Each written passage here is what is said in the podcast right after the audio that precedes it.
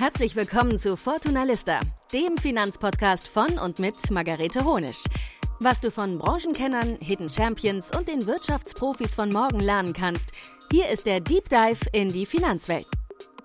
Hallo und herzlich willkommen zu einer neuen Folge vom Fortuna Lista Podcast. Ich freue mich sehr, dass ihr dabei seid. Und ich sitze hier heute mit einem sehr besonderen Gast, und zwar Tamana. Und Tamana war Teilnehmerin im Fortuna Lista Bootcamp. Wir sind uns allerdings vor ein paar Wochen zufällig in München bei einem Event über den Weg gelaufen und hat sie mir noch ein bisschen was zu ihrem Background erzählt, was sie beruflich macht und so weiter. Und das fand ich alles so spannend, dass ich gesagt habe, Tamana, du musst unbedingt in unseren Podcast kommen. Und hier sitzen wir jetzt. Herzlich willkommen.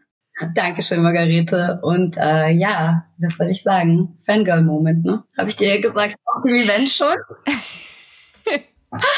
ähm, ja, also ich fühle mich, es ist ganz toll, jetzt hier zu sein und auch die Chance zu haben, ähm, so einen tollen Podcast aufzunehmen. Die Themen, die du adressierst und das, was du machst, es hat einen ganz großen Mehrwert und deswegen war es für mich ein ganz besonderer Moment, dir zu begegnen, gerade weil ich Anfang des Jahres auch diesen, das Bootcamp besucht habe und dann teilgenommen habe. Und äh, ja, dazu kommen wir ja später, welchen Impact auch das Ganze hatte. Deswegen ein wirklich toller Zufall und ich habe mich so gefreut, als du mich darauf angesprochen hast. Er sagt man ja nicht nein. Ne?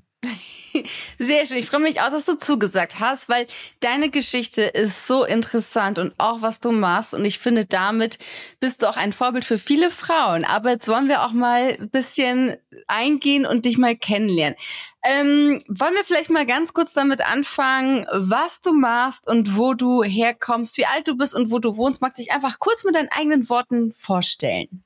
Ja, klar, gerne. Also ich bin 34 Jahre alt, lebe in Berlin, bin in der Fintech-Szene, da betreue ich Großkunden. Und, ähm, das Unternehmen hieß vorher FinLeap Connect. Wir haben jetzt eine Umfirmierung, sind gerade mittendrin und heißen jetzt Quist GmbH. Ähm, es ist ein Open Banking Provider, das heißt, äh, wir enablen äh, Bankdaten und ermöglichen damit dann anderen Banken beziehungsweise Finanzinstituten, aber auch äh, Fintechs und Techs, die gerne mit Daten äh, arbeiten möchten, um ein User Experience zu verbessern, was auch immer. Ähm, das ist genau, das ist unser Kernbusiness und äh, in der Fintech-Szene generell bin ich jetzt seit hm, knapp zwei Jahren, was eine Herzensentscheidung war, warum, ich gewechselt habe. Vorher war ich in der Telekommunikation fast fünf Jahre. Und ja, genau. Und ähm, was ich aber gerne mache, ist, ich verbinde es mittlerweile immer mehr mit Herzensthemen. Das, das dazu gehört auf jeden Fall was zurückgeben und was zurückgehen in welcher Form am liebsten, dass man Frauen hilft. Frauen aus den verschiedenen, äh, der Hintergrund ist mir vollkommen egal. Ne? Aber zu gucken, dass man es ermöglicht, Frauen auch in diese Fintech-Welt zu kommen, weil es ist wirklich viel Platz da. Leider sind zu wenig Bewerbungen da. Ähm, aber dass man dann sieht, es gibt einen Tisch, an dem wir uns mehr Frauen wünschen die Plätze sind da und es ist auch nicht so, wie es oft dargestellt wird, dass die Männer Nein sagen. Im Gegenteil, sogar die sagen, komm bitte, unterstützt uns. Und genau, das mache ich, hoffe ich. ähm, verbinde es jetzt, wie gesagt, immer mehr mit Herzensthemen und äh, deswegen umso schön jetzt hier zu sein, ja. Seit zwei Jahren bist du also in der Fintech-Szene. Was hat dich denn dazu bewogen, in diesen Bereich zu kommen? War es eine ganz bewusste Entscheidung oder bist du da erst so, sag ich jetzt mal, durch Zufall reingekommen, weil du ein gutes Jobangebot hattest? Nee, gar nicht. Das war wirklich eine sehr bewusste Entscheidung. Ich habe äh, viereinhalb Jahre, fast fünf Jahre in Düsseldorf gearbeitet und äh, muss auch sagen, war ein ganz toller Job, super Start, weil ich einfach, ähm, es ist ein englisches Unternehmen, das heißt, ich habe auch ganz anders arbeiten gelernt, ähm, wo ich dann im Nach jetzt rückblickend merke, dass ich eine äh, Arbeitsmoral habe, die mir wirklich ähm, viele Tür Türen eröffnet, weil wenn man in einem englischen Environment gearbeitet hat, ähm, merkt man erstmal, dass da kein großer Unterschied gemacht wird zwischen Mann und Frau, sondern Leistung zählt. Das ist etwas, das wurde mir wirklich erst später bewusst. Das war einfach mein erster Job und ich bin von Praktikantin, Werkstudentin, klassisch, Assistant und dann weiter hochgegangen. Ähm, irgendwann stand ich davor und habe realisiert, ich bin immer die einzige Frau. Ab einem bestimmten Phase habe ich immer festgestellt, weil ich habe mich gezielt für Key Account Management entschieden. Ich liebe den Vertrieb, ich liebe es, Großkunden zu entwickeln und habe gemerkt, je mehr ich meinen Interessen näher komme, desto weniger habe ich Vorbilder. Ich habe mich aber immer schon nach weiblichen Vorbildern gesehnt. Ich habe weibliche Vorbilder, alle Altersgruppen in meinem Freundeskreis, Bekanntenkreis, ähm, männliche Vorbilder genauso. Und die hatte ich Gott sei Dank in meinem damaligen Job sehr, die mich auch wirklich unterstützt haben in dem, was ich gemacht habe und auch völlig losgelöst von meinem Geschlecht. Ähm, aber wie gesagt, als es dann in die Seniorigkeit ging, habe ich festgestellt, ähm, zu wem schaue ich auf. Und habe es leider nicht also die männlichen Kollegen, wie gesagt, auch Vorgesetzte waren super. Das, das, das will ich überhaupt nicht. Äh, also ne, das kann man so stehen lassen. Aber die weiblichen Vorbilder haben gefehlt. Und zudem kam noch hinzu, dass ich in der Branche mich auch nicht mehr gesehen habe, weil ich ein sehr neugieriger Mensch bin und mich für Innovation und äh, Technologies wirklich schon früh interessiert habe. Aber dadurch, dass mir mein alter Arbeitgeber so viel Raum gegeben hat zu entwickeln, gefüttert, mit, äh, mit Wissen gefüttert zu werden, gleichzeitig wirklich auch ähm, auf Leistung konzentrierte Sprünge zu machen, gab es keinen Grund zu gehen. Aber dann kam dieser Moment, wo ich dann gedacht habe, okay, wohin mit mir? Jetzt werde ich Senior, also ein Senior. Will ich das hier? Und dann habe ich mich hingesetzt, habe das einfach mal runtergeschrieben. Was möchte ich? Und da war ganz klar, ganz oben stand weibliche Vorbilder. Das zweite war eine Branche, die wächst, die wirklich in die Zukunft schaut. Und dann war klar Tech oder Fintech. Und dann habe ich wirklich gegoogelt, welche Frau hat gegründet? In welchem Bereich und welche Frau entspricht meinem Vorbild? Und ich war, wie gesagt, schon immer eher vertrieblich. In mir steckt wirklich eine Vertrieblerin. Ähm, da gibt es nicht viele Frauen. Das ist eine Männerdomäne. Und ähm, habe ich, bin ich ganz schnell auf Miriam Wohlfahrt äh, gestoßen die RatePay gegründet hat und damit auch mit einer der ersten Frauen war in der Fintech und vor allem in der Payment-Branche und die Absolute Koryphäe. Genau, durch und durch Vertrieblerin ist. So. Und da dachte ich, oh, das gibt es. und dann habe ich mich da wie eine Verrückte eingelesen. Ja, und dann bin ich zu meinem Arbeitgeber und gesagt, so Leute, für mich ist Zeit zu gehen. Und dann sagen die so, haben die mich gefragt, wohin? Ich habe gesagt, ich weiß es nicht, aber ich glaube, ich weiß eine Richtung. Und äh, da danke ich auch meinem alten Arbeitgeber so sehr. Die haben mir keine Steine in den Weg gestellt. Die meinten einfach nur, gib uns ein bisschen Zeit, wir möchten dir irgendwie danken.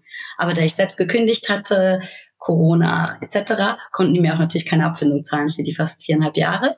Aber die haben es anders gelöst. Die haben mich freigestellt für dreieinhalb Monate, mein volles Gehalt ausgezahlt und haben gesagt, weißt du was, mach eine Pause, geh reisen, überleg dir genau, was du möchtest. Und in dieser Phase habe ich dann mich nur bei RatePay beworben. Also wirklich und habe so ein paar Gespräche für mein Gewissen geführt. Und dann gab es ein, ein Angebot von einem großen Tech-Unternehmen, was auch super war. Und dann kam ich bei RatePay durch. Und das war dann so, das Gehalt war höher bei dem anderen. Und der Line-Manager war auch toll gewesen. Und dann sagte er zu mir, Tamana, warum willst du nicht zu uns? Und dann sagte ich, das ist so unfair, aber du bist keine Frau. Und er, weißt du was, ich verstehe dich sogar. Du suchst nach Vorbildern und das kann ich dir gerade so nicht geben. Also entschied ich mich für RatePay. Und dann bin ich wirklich von Düsseldorf extra nur für diesen Job nach Berlin gezogen. Und ich wusste auch, wenn ich in die Fintech-Szene möchte, muss ich in Berlin sein. Hier ist Place to be, was das angeht. Bin ich wirklich hier hingezogen, ähm, nur für diesen Job. Und dann hat Miriam einen Monat später das Unternehmen verlassen, weil sie Bankswell gegründet hat. Und da war schon so das erste so, nein, sie ist weg. Aber nichtsdestotrotz, ich bin dann ja geblieben. Es war auch eine, eine super Zeit. Und dann kam ich für mich so an meine Grenzen, wo ich gesagt habe, hm, also mir reicht das nicht. Ich möchte gerne noch mehr Data. Ich möchte noch mehr da eintauchen. Was gibt es noch für Potenziale? Und dann kam ich nicht drum rum, dann kam Open Banking. Also dass es dann äh, in die Richtung ging. Aber auch da habe ich gesagt, ich überstütze nichts, weil der Sprung von einem physischen Produkt im Retail zu Fintech also Margarete, ich kann es dir nur sagen, es war so schwer für mich. Also wirklich sich darauf einzustellen, dass du ein ganz neues Produkt hast und Fintech und Technology ist so komplex. Ich bin wirklich kognitiv an meine Grenzen gestoßen, habe mich wirklich so überarbeitet. Aber das war der Preis, den ich in Kauf genommen habe, weil ich gesagt habe, so, das ist jetzt die Zeit, ich habe die Energie, ich habe den absoluten Luxus, dass ich nur mich um mich selbst sorgen muss, finanziell, wie auch immer. Ich habe keine Verantwortung anderen gegenüber, also muss ich diesen, diesen Moment mitnehmen. Das habe ich dann gemacht. Aber dann habe ich dann gesagt, okay, bevor ich jetzt ins weitergehe und es noch komplexer wird und von mir auch dann als Senior noch viel mehr erwartet wird, mache ich eine Pause. Und in diesen fünf Monaten, in denen ich Pause gemacht habe, bin ich gereist, habe mich ein bisschen erholt von allem und habe dann gesagt, okay, was wollte ich schon immer machen? Was schiebe ich die ganze Zeit vor mich her? Und dann kam dein Bootcamp. Da dachte ich so, okay, du hast ein Depot. Das hat dir jemand mal gemacht, weil du keine Ahnung hast.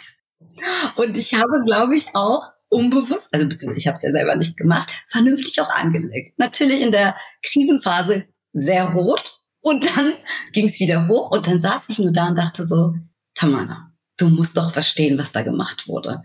Du hast das Glück, dass es angelegt wurde und es ist vernünftig, es ist alles gut, aber wieso weißt du nicht, was das ist? Du, die Wirtschaft studiert hat, die in der Wirtschaft arbeitet, jetzt in die Fintech-Welt geht, warum nicht? Was ist los mit dir? Und dann habe ich gesagt, so, jetzt reicht's, du musst es jetzt machen. Ja, und so kam es dann, dass ich in meiner Auszeit, was auch ja ein großer, großer Luxus ist, dass ich mir das leisten konnte, fünf Monate mir eine Auszeit zu nehmen, mit dem Bootcamp angefangen habe. Und parallel dazu habe ich dann ein, zwei, ein, ein paar Gespräche geführt, aber auch da habe ich mir fest gesagt, ich gehe nochmal nur in ein Unternehmen, das von einer Frau geführt wird. Das klingt so hart und viele werden dann wahrscheinlich denken, was ist denn mit ihr los? Aber ich habe gesagt, nein, ich arbeite jetzt immer mehr so nah am Management, bin sehr nah an allem, was passiert im und innerhalb des Unternehmens. Ich möchte sehen, dass es in eine Richtung geht, die wirklich Mehrwert für Frauen auch schafft. Das heißt nicht, dass das Unternehmen, das von Frauen geführt wird, auch für Frauen die Wege leichter macht, etc. Darum geht es nicht. Das wäre schön, aber ist es natürlich nicht. Je komplexer das Unternehmen, desto weniger hat, hat auch ein CEO einen Einfluss darauf. Aber ähm, für mich war es ja in erster Linie klar, dass ich wieder in ein Startup gehe, weil ich mich dann noch mehr austoben wollte. Und das Zweite war, ich bin so nah am Management. Es muss ein Management sein, das idealerweise in eine Richtung geht, mit der ich meine, meine Werte auch kombinieren kann. Purer Luxus. Also wirklich Luxus. Aber ich dachte so, okay, wenn schon, dann schon, du versuchst es. Und so kam ich auch Arbeitgeber jetzt. Du sagst aber, du hast dir, letztendlich war deine Motivation, jemand zu haben, der ein Vorbild auch ist. Jetzt bist du ja mittlerweile auch, ich sage jetzt mal, sehr weit oben angekommen auf der Karriereleiter. Du bist ja auch für viele andere Vorbild.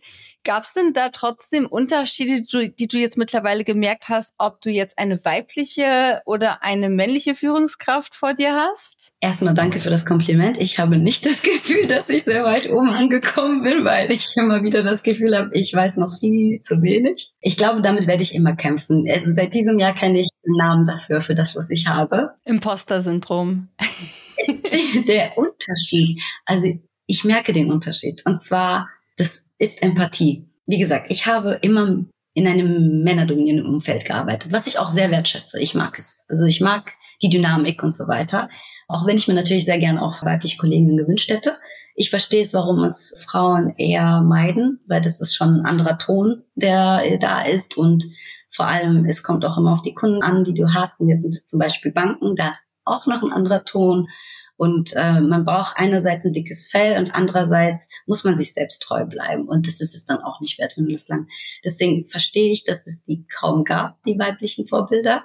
Und der Wunsch danach war wirklich Empathie, weil ich oftmals das Gefühl hatte, es ist richtig, wie ihr es seht, aber da gibt's doch noch eine andere Sicht. Und ich hatte das Glück, dass man mir immer den Raum gegeben hat, meine Meinung zu sagen. Aber ich habe mir so sehr gewünscht, dass das einfach mal von Anfang an gegeben ist, dass es so eine Mitte ist, dass beide Seiten an einen Tisch kommen und dann von beiden Seiten das Ganze mal betrachtet wird. Und die Wahrnehmung einer Frau ist nun mal ganz anders. Wir sind, wir sind ganz anders gestrickt. Und das Schöne ist ja auch, dass der größte Mehrwert kann ja erwirtschaftet werden, wenn beide Seiten an einem Tisch sitzen. Und das kam immer mehr zum Vorschein. Und das habe ich dann gedacht, so, Natürlich muss man auch irgendwo ein bisschen senioriger werden, um zu erkennen, was da wirklich fehlt, weil oftmals typisch Frau, man denkt, ach, ich bin zu sensibel, ich bin zu dies, ich bin zu das, es ist nur meine Wahrnehmung. Ähm, und dann kommst du an den Punkt und sagst, hm, meine Wahrnehmung ist ja gar nicht so falsch und würde eigentlich unser Ergebnis optimieren. Weil wie ich mit einem Kunden allein schon rede, kann von Vorteil sein für ein Unternehmen und war es ja auch immer. Es hat einen Grund, warum man mir sehr schwierige Kunden gegeben hat, zum Beispiel. Und da habe ich dann erst so, das waren so kleine Momente, wo dann irgendwann alles zusammengefügt hat und ich da gesagt habe, nee, ich muss doch jetzt mal einmal erleben, wie es ist, in einem Unternehmen zu arbeiten, wo wirklich eine Frau oben sitzt, wo es wirklich in einem Management eine Frau wirklich ihre Sicht äußern kann und die wird gehört und gelebt. Und diesen Unterschied merke ich, Margarete. Oh, den merkt man so in, in den Bereichen jetzt. Du hast auch am Anfang gesagt, dass viele glauben, es gäbe sozusagen Schwierigkeiten, besonders für Frauen in diese Branche zu kommen. Aber das wäre nicht so. Kannst du uns dazu noch so ein paar Insights geben? Also wie wurdest du denn in der Fintech-Szene aufgenommen, die ja definitiv in Deutschland sehr männerlastig ist? War es für dich schwierig, da Fuß zu fassen oder ist es einfach? Und hast du vielleicht auch für andere Frauen Tipps, die auch den Weg gehen wollen, die sich auch dafür interessieren, aber sich vielleicht nicht trauen, weil man im Kopf hat noch immer so dieses alte Bild von so verstaubten Banken vielleicht und so weiter. Kannst du uns da so ein bisschen Insights geben, wie es jetzt für dich war und wie es jetzt für dich ist? Also man muss natürlich trennen. Ich weiß nicht genau, wie es ist, wenn man in einer reinen Bankenwelt ist. Ich bin ja immer noch im Tech und Tech ist ja immer noch super innovativ und das zieht ja wirklich überwiegend neugierige Menschen an. Und der neugierige Mensch neigt ja eher auch schon dazu, ein bisschen offener zu sein. Also das muss man, glaube ich, erstmal ein bisschen trennen. Dann wiederum, meine persönliche Erfahrung war, ich wurde mit offenen Armen empfangen. Also klar, Kunden mussten sich zum Teil umstellen, weil da kommt eine, die offenes, viel grinst, Sachen sagt, wie sie es möchte, sich an gewisse Etikett nicht hält, ohne jetzt unhöflich zu werden oder sich im Ton um Gottes Willen zu vergreifen, aber ihre Art ähm, sozusagen ihr Türöffner ist. Daran mussten sich auch Kunden gewöhnen und da musste ich auch ordentlich einstecken, Margarete. Also dass Kunden mich komplett ignorieren, E-Mails gar nicht beantworten, sondern immer über meinen Line-Manager gegangen sind, der ein Mann ist, oder in Meetings mich überhaupt nicht ausreden lassen. Also das das kriegst du schon ordentlich zu spüren zum Teil. Dann wiederum aber zu merken, dass die Branche an sich offen ist für Frauen und sich das auch sogar wünscht. Das ist das, was es dann wieder wirklich relativiert, wo du dann sagst, okay, Kunde kann immer wieder schwierig sein und das ist völlig branchenlos gelöst. Das muss man dann wirklich können, lernen, aneignen und irgendwo die Mitte finden. Mm, aber wenn du den Support von deinem Arbeitgeber hast, von der Branche, wo man dann sagt, es ist schön, dass du eine Frau, eine Frau bist, das ist gegeben. Also das ist wirklich, ich verstehe, woher die Angst kommt oder dieses, hm, die Barriere, aber wirklich trauen, wirklich auch mal googeln, was ist denn? Ich habe wirklich ja bei null angefangen. Ich habe einfach gegoogelt, so Frauenanteil in der Fintech-Szene. Und da variiert die Zahl auch. Also ich kann gerne später einfach auf den Frauenanteil bei uns im Unternehmen eingehen. Aber das ist auch nicht repräsentativ, weil natürlich sind wir overall immer noch unterrepräsentiert. Aber auch die Männer, die da arbeiten, sind offen dafür und unterstützen das und erkennen den Mehrwert. Also mir, muss ich persönlich wirklich sagen, ist man sehr offen begegnet. Und das ist auch der Grund, warum ich super, mich super wohlfühle. Und das ist auch der Grund, warum ich zusehe, dass ich noch mehr Frauen für uns gewinne. Weil ich glaube wirklich, man geht davon aus, es gibt keinen Platz, aber die Plätze sind da. Also kein Mann hat mir irgendwie das Gefühl gegeben, ich hätte keinen Platz. Im Gegenteil, die sagten immer wieder, oh, es ist so erfrischend, dass so ein Mensch wie du gerade kommt. Also ich glaube, das ist eine Barriere, die in unseren Köpfen ist, aber wir werden ja auch so erzogen als Mädels, junges Mädchen, Frau, wie auch immer.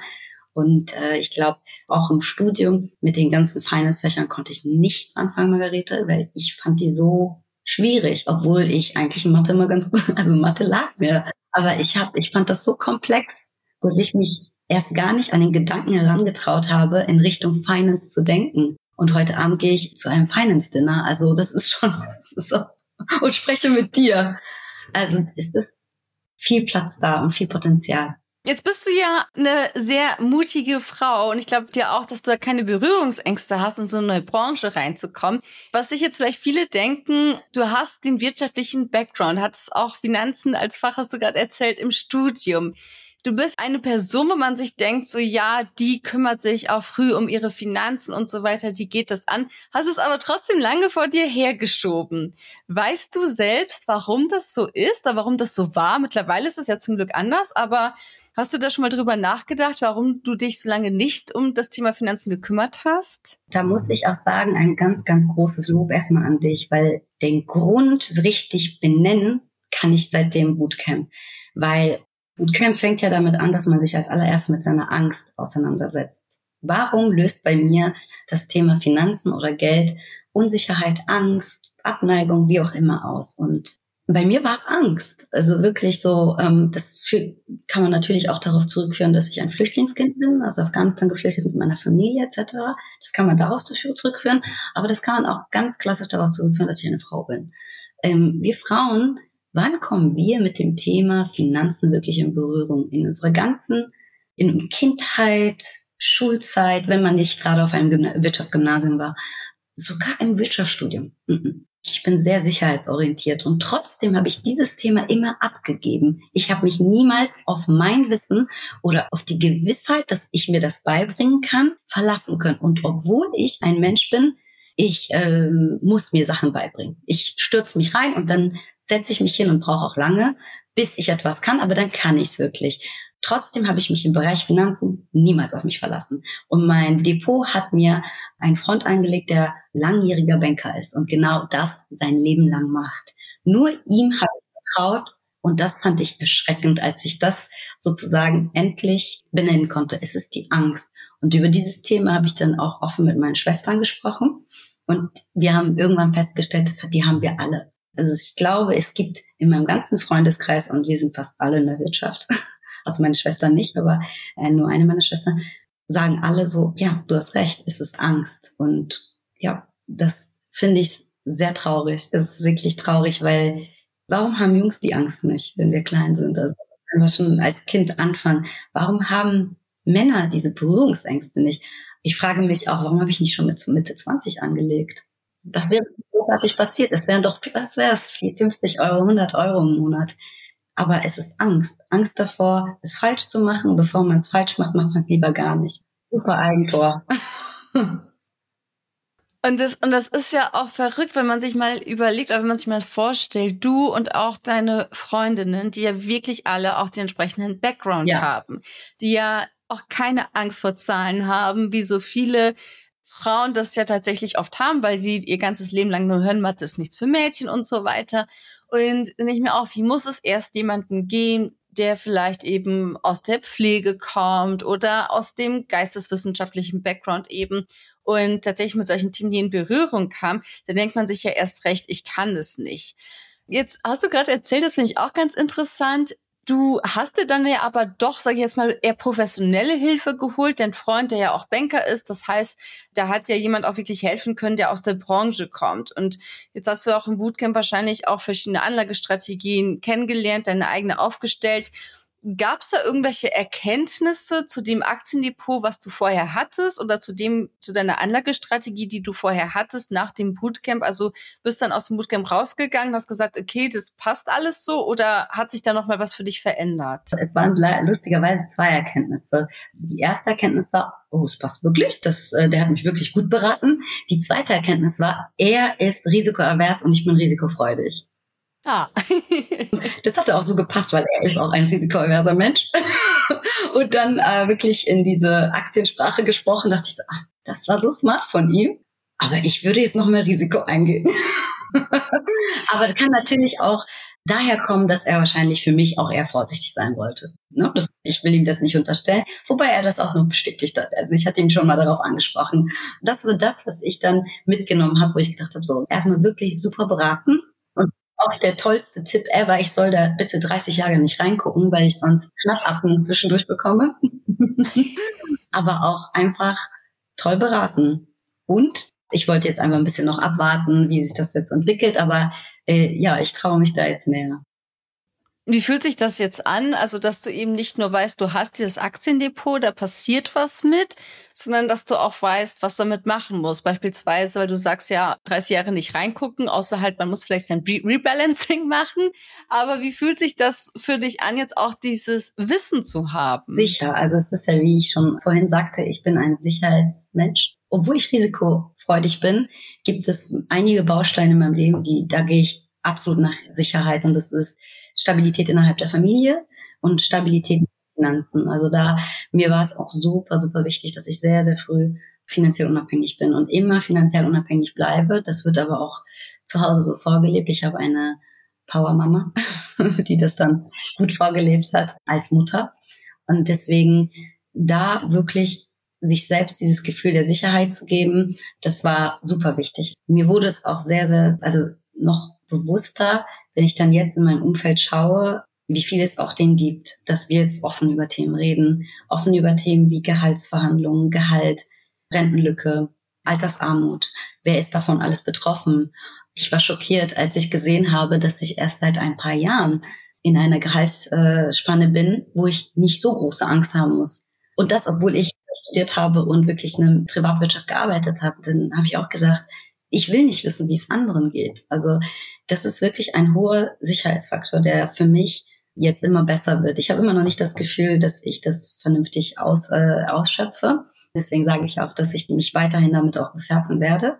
Aber das war der Startschuss, definitiv. Und zwar der Startschuss auch einer Angst, sich zu stellen, die unbewusst wirklich auch viele Entscheidungen in deinem Leben beeinflussen. Das finde ich eben nämlich auch, das unterschätzen so viele, dass das Thema Finanzen ja eigentlich jeden Lebensbereich betrifft. Sei es jetzt Familie oder Beziehung oder Job irgendwo betrifft das Thema Finanzen eben auch diese ganzen privaten Lebensbereiche, eben auch wenn man sagt, hey, lass uns irgendwie zusammenziehen. Ja, was können wir uns denn leisten? Was wollen wir denn ausgeben? Über sowas muss man ja auch sprechen, bis dann später vielleicht, wenn auch mal Kinder da sind und so weiter. Von daher kann ich dir nur absolut zustimmen. Was würdest du denn für einen Rat anderen Frauen geben, die vielleicht noch nicht den Mut haben, die vielleicht genau dort sind, wo wir ja auch mal starten mit diesen Ängsten, die sich unsicher fühlen. Was würdest du solchen Frauen raten? Offen zu sprechen mit dem Umfeld. Es ist das eine, dass man recherchieren kann, googeln kann, aber ich glaube, da fehlt manchmal, wenn man in einer ganzen anderen Welt sich bewegt. Und äh, du hast das ja so schön vorhin gesagt, wir befinden uns ja schon in einer sehr privilegierten, tollen Bubble, die nicht gerade die Gesellschaft in Deutschland widerspiegelt. Wir sind schon Ne?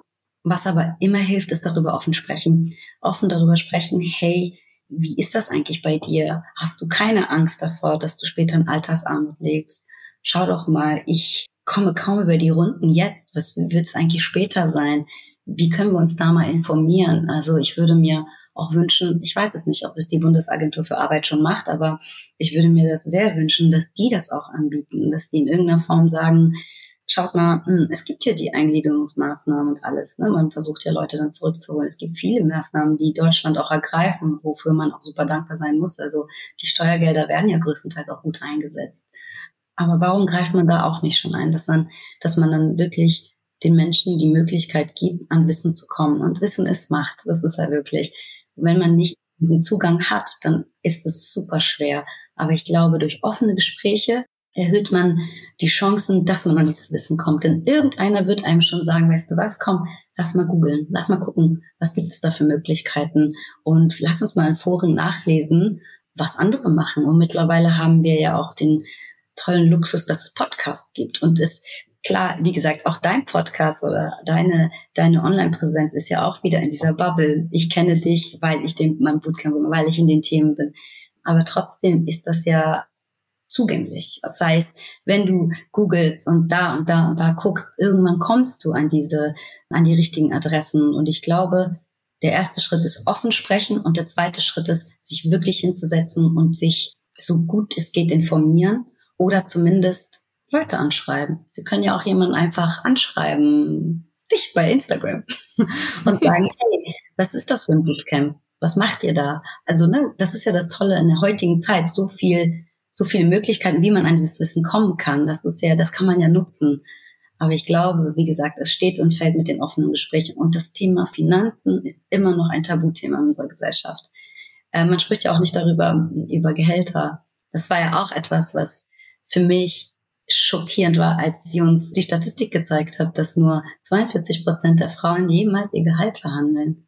41 Prozent in ihrem ganzen Leben. Ganzen Leben es war so eine bittere Pille, weil ich, ich, wie gesagt, in diesem Unternehmen, das aus London gesteuert wurde, das erste, was die mir gesagt haben, gesagt war, own your career. Du bist verantwortlich für alles. Du bist dafür verantwortlich. Du musst zu uns kommen und sagen, wohin du willst. Wir sagen dir geht oder geht nicht. Und du musst auch die Konditionen dafür kennen. Erste Runde war nicht gut. nicht gut verhandelt. Die zweite Runde nicht gut verhandelt. In der dritten Runde dachte ich, ich habe sehr gut verhandelt. War immer noch unter dem Durchschnitt. Aber auch da musste ich dann lernen, ich muss auch mal mit meinen männlichen Kollegen sprechen. Wie macht ihr das? Und diese Statistik, die hat, die war wirklich für mich, ähm, ja, Das war wirklich eine der Sessions, die, die mich richtig traurig gemacht hat. Absolut, also weil das ist eben auch, man hat, glaube ich, so verschiedene Hebel in der Hand und verschiedene Bereiche. Das eine ist natürlich die strukturelle Benachteiligung, da müssen wir erst gar nicht drüber sprechen, die gibt's de facto, dass Frauen eben, was das Thema Finanzen betrifft, in vielen Bereichen auch benachteiligt werden, auch strukturell benachteiligt werden. Der andere Bereich ist natürlich auch, was mache ich mit dem, was ich habe, was mir zur Verfügung steht. Und da finde ich eben, ist es genauso wie du sagst, es ist dass ich mir ein eigenes Wissen aneignen kann, dass ich mich selbst darüber informieren kann, eben sei es jetzt kostenlos, sei es, dass ich mir ein Buch kaufe oder wenn ich auch die Möglichkeiten und Mittel habe, dass ich auch sage, dann mache ich auch so einen intensiven Kurs wie das Bootcamp und lerne das halt in kürzerer Zeit. Aber grundsätzlich stehen ja diese Informationen allen offen. Und das andere ist halt, wie du auch sagst, man hat eben auch die Möglichkeit, selbst in der Hand zu sagen, gehe ich jetzt in die Gehaltsverhandlung oder nicht.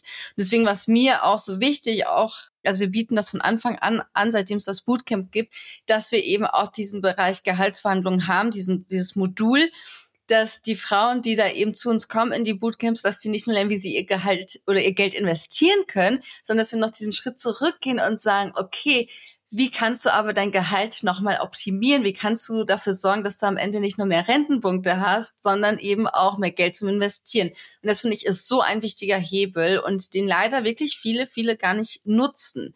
Deswegen war es mir auch immer wichtig, dass wir das auch mit anbieten, dass das auch mit im Bootcamp dabei ist und die Frauen da auch darauf vorbereiten können, die ganzen Tricks und Argumente, die es da gibt, dass man das einmal sieht und dann eben auch üben kann, wirklich die Gruppenübung dazu macht, um das dann auch zu schaffen und zu erreichen. Wie ist denn jetzt bei dir der Stand mit deinem Aktiendepot? Du hast schon gesagt, du fühlst dich wohl damit, du willst aber noch ein bisschen was tun.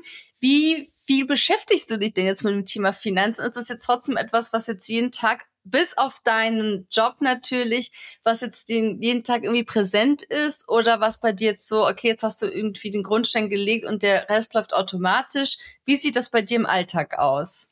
Also nee, das ist wirklich tatsächlich immer in meinem Unterbewusstsein. Das ist wirklich so.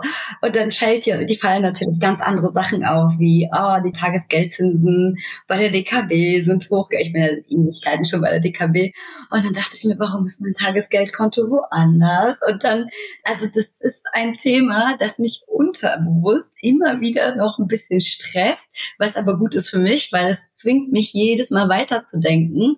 Oder auch noch ein tolles Beispiel, Steuererklärung. Ich äh, habe endlich meine Steuererklärung einem Steuerberater gegeben, weil ich habe das immer guten Gewissens gemacht, habe dann aber auch in dem Kurs, in dem Bootcamp gemerkt, dachte mir so, da waren aber einige Sachen, die du nicht beachtet hast.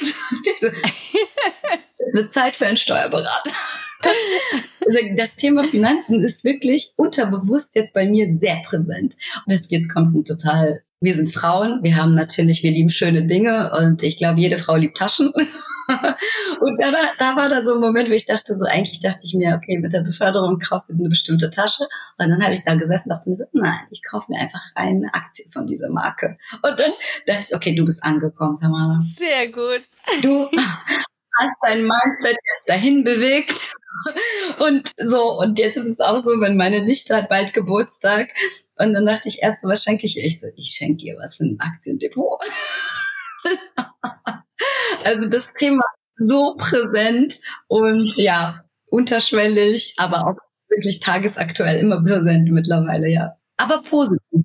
Das ist das Schöne. Es ist ein positives Gefühl. Das wollte ich gerade fragen, ob es denn positiv oder negativ ist, weil viele erzählen auch nach dem Bootcamp sind auch so total überrascht. Und wir hatten auch eine Podcastaufnahme mit der Sandra, die dann gesagt hat, das ist jetzt mein Hobby geworden.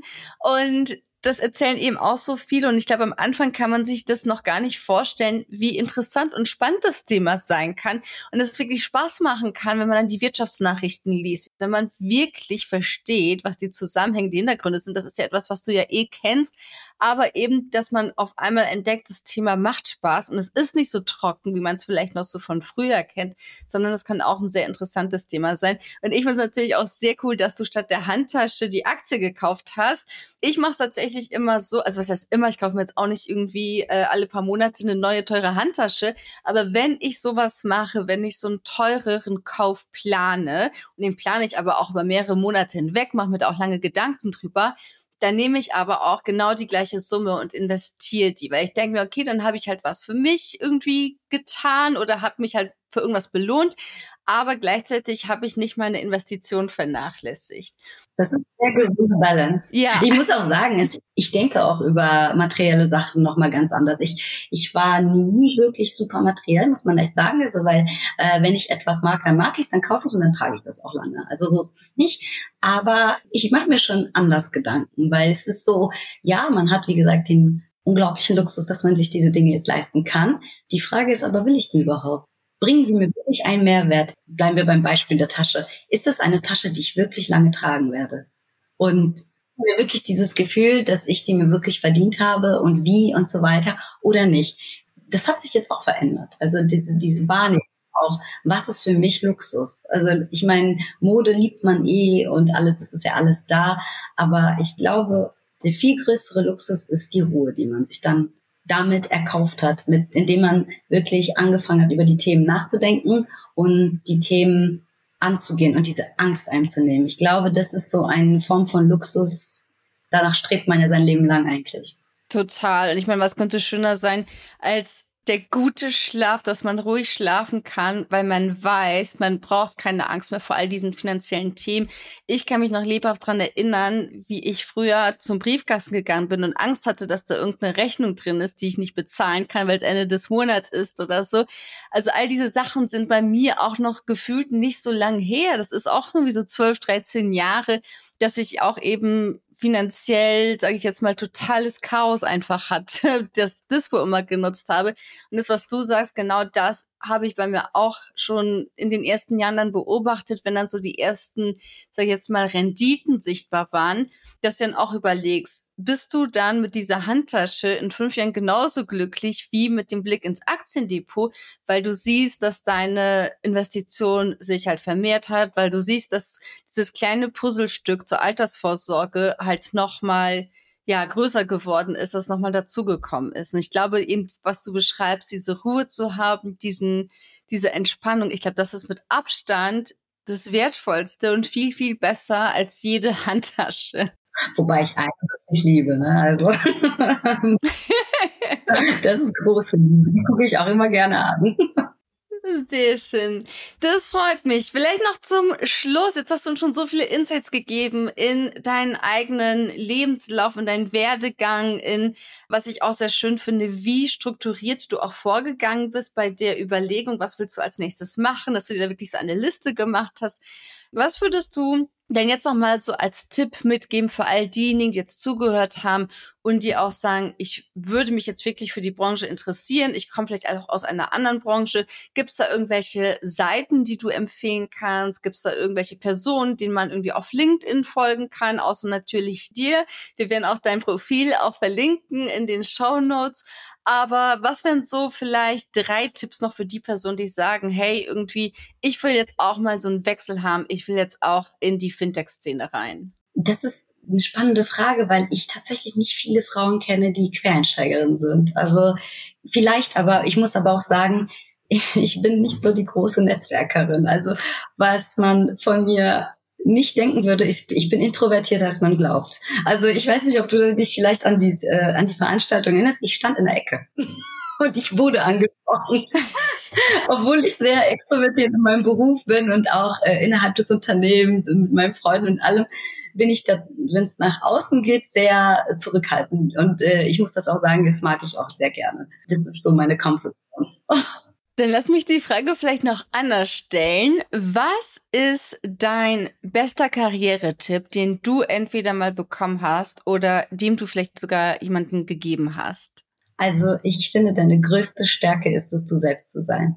Such dir eine Rolle, in der du davon profitierst, du zu sein. Du musst nicht extrovertiert sein. Wenn du nicht extrovertiert bist, geh auf keinen Fall in den Vertrieb, weil das, das wird selbst Energie dir, dich kosten. Finde für dich einen Bereich, wo du sagen kannst, hier hole ich den größten Mehrwert raus. Es gibt mir Sicherheit, ich fühle mich gut, ich entwickle mich weiter und setze dir wirklich immer wieder neue Ziele und was mir immer hilft, ist Vorbilder. Es waren Mentoren, die ich die ganze Zeit hatte und ich heute noch habe. Ich glaube wirklich, Feedback holen, offen sein für Veränderung, keine Angst vor Veränderung haben Und wenn was speziell die Fintech-Szene angeht, einfach mal googeln. Einfach eingeben, Quereinstieg Fintech-Szene. Das ist so simpel, aber ich wette mit dir, Margarete, innerhalb dieser letzten zwei Jahre hat diese Frage schon hundertprozentig jemand gestellt.